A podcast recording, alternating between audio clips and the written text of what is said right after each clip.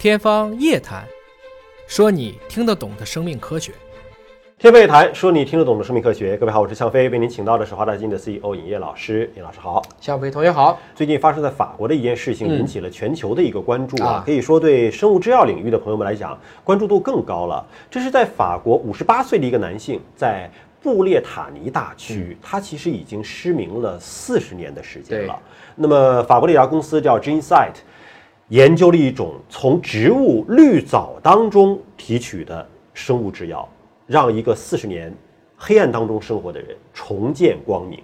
这简直就像是真是天方夜谭一样，真的是天方夜谭一样，神话故事。因为四十年看不见这个世界，大家会觉得它的各种细胞啊，各种什么就肯定都已经功能退化了嘛？怎么就一个神药搞下去就重见光明了呢？这是越来越多的人类其实都能够去理解的，像很多人，包括很多科学的大家，嗯，啊，但是他不是做生物的，他就认为基因不能改，所以寿命是有限的。其实我们建国的时候平均寿命三十九，今天七十七，寿命是有限的嘛？那你是外部营养条件啊，安全环境啊，当我能够掌握改变基因的基因疗法之后，就可以使得我们以前很多无法打开的开关被打开。嗯，其实基因疗法给了太多遗传病、罕见病以希望了。我们以前觉得基因疗法呢，顶多是这种生物工程技术啊、基因合成啊，或者是这种什么，它这个是植物啊，植物，把植物的基因搞到人身上，那这这人都变植物了嘛？那你想又想说这是一种转基因呃人，应该是吧？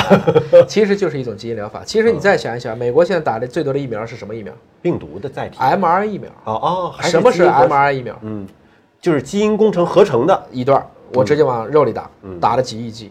腺病毒疫苗是什么东西？病毒载体，直接把病毒打到人体内。这个时候大家为什么不讨论这个转基因的问题了呢？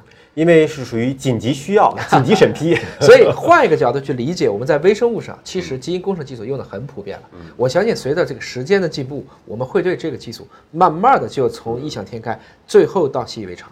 就这种认知的提升，大家会不再大惊小怪了。对。你像这个四十年前，这位法国的年轻人，四十年前还是个年轻人啊，他被诊断出是患有色素性视网膜对。炎，这是一个遗传性的神经退行性的眼病，刚出生还没事儿，还能看见，对。慢慢长大了，最后就看不见了。他严重的情况下就失明，但是他光感还在，就白天黑夜他还知道，嗯。只是说他没有办法再成像了。这种治疗的技术其实是一种基因编辑技术，用到了一种我们以前讲过的叫光遗传学。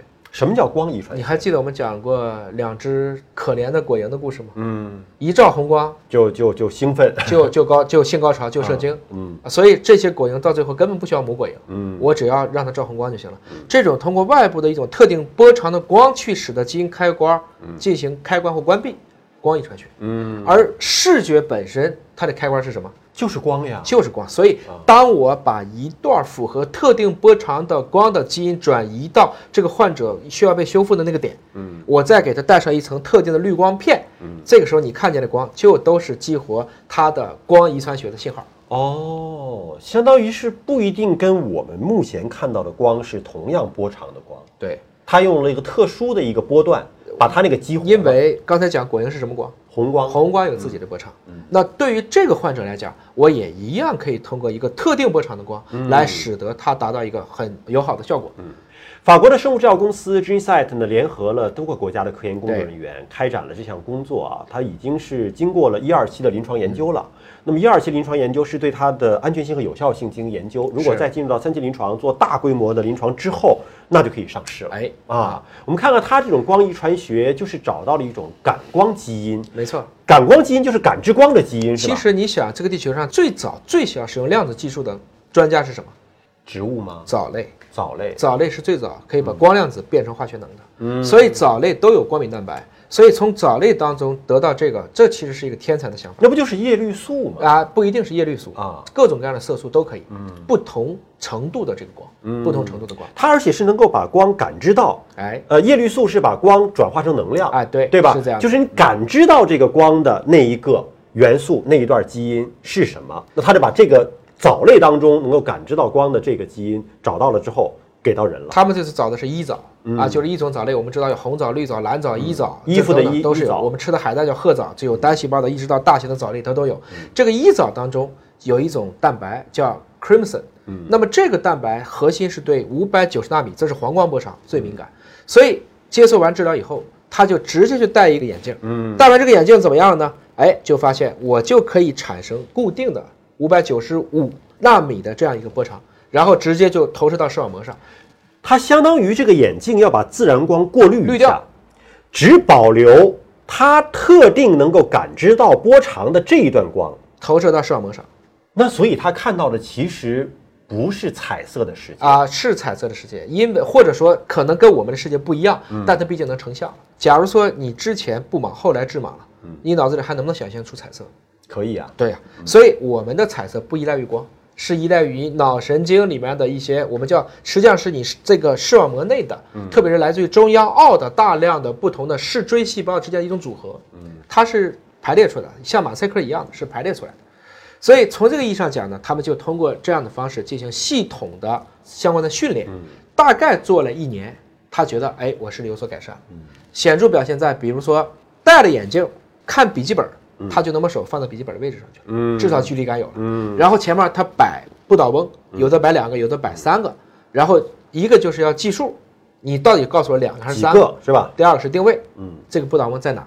正确率达到了百分之六十三和百分之五十八。哦，啊，也就是说呢，我同样再去监测他的这个脑电，嗯，发现他的视觉也被激活了，嗯，就意味着我把这个东西已经完全打穿了。当然，它的副作用是不能没有眼镜，对，只要眼镜摘了就看不见了。它其实是一种改善，对吧？它还不是说完全的康复，但是它从完全一片黑暗当中走出来，这不要紧，这就取决于我到底有多少。我的中央凹就是视网膜，咱们中间是有个中央凹的那个地方是感光的一个核心内容，有多少的这些色素细胞被修复了？我是不是可以加大剂量？我是不是可以用更长的时间来维持它？我是不是可以以后把我们感知光的这个波长，比如说现在只是一个一种感光的，我是不是可以用多种感光的？我转几种荧光蛋白都进去？嗯，我们因为它未来的方向，这不是一个可以被生殖遗传的性状。嗯。它的精子不会有这个技能，因为这是在视网膜的局部注射。我们当时讲这个雷博士黑盟，华大也为此成立一家光基金。其实都是想去做这一类的，因为它可以治，它可防又可治，是可治疗。那今天这个方式，因为视觉来讲，它的信号就是光，我把光当成药了呀。就相当于我如果用红外可以让你产生热感，我一样可以通过一个光让你产生对视觉的恢复。这是光遗传学在我们基因治疗上的一次完美的结合，这是一个天才的想法。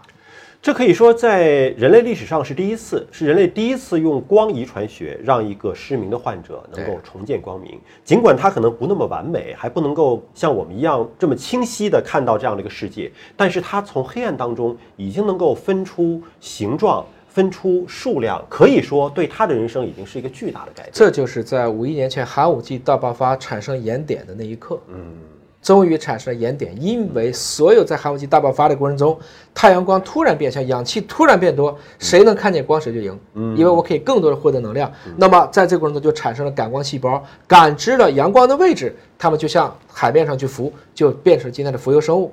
后来上面的人越来越厉害，下面人也越来越厉害。想吃东西的人长牙，不想被别人吃的人长壳。嗯，一个生物的大爆发就出来了。我们今天重新用一藻当中的 chromosome 蛋白恢复了寒武纪大爆发盐点的产生。其实未来的技术的方向和发展，可能通过不同的感知、不同波长的这种蛋白，有可能让这个盲人就看到更多的色彩，能够关注到更多的这个现实当中的形状和数量。对，好，感谢你关注今天节目，下期节目时间我们再会。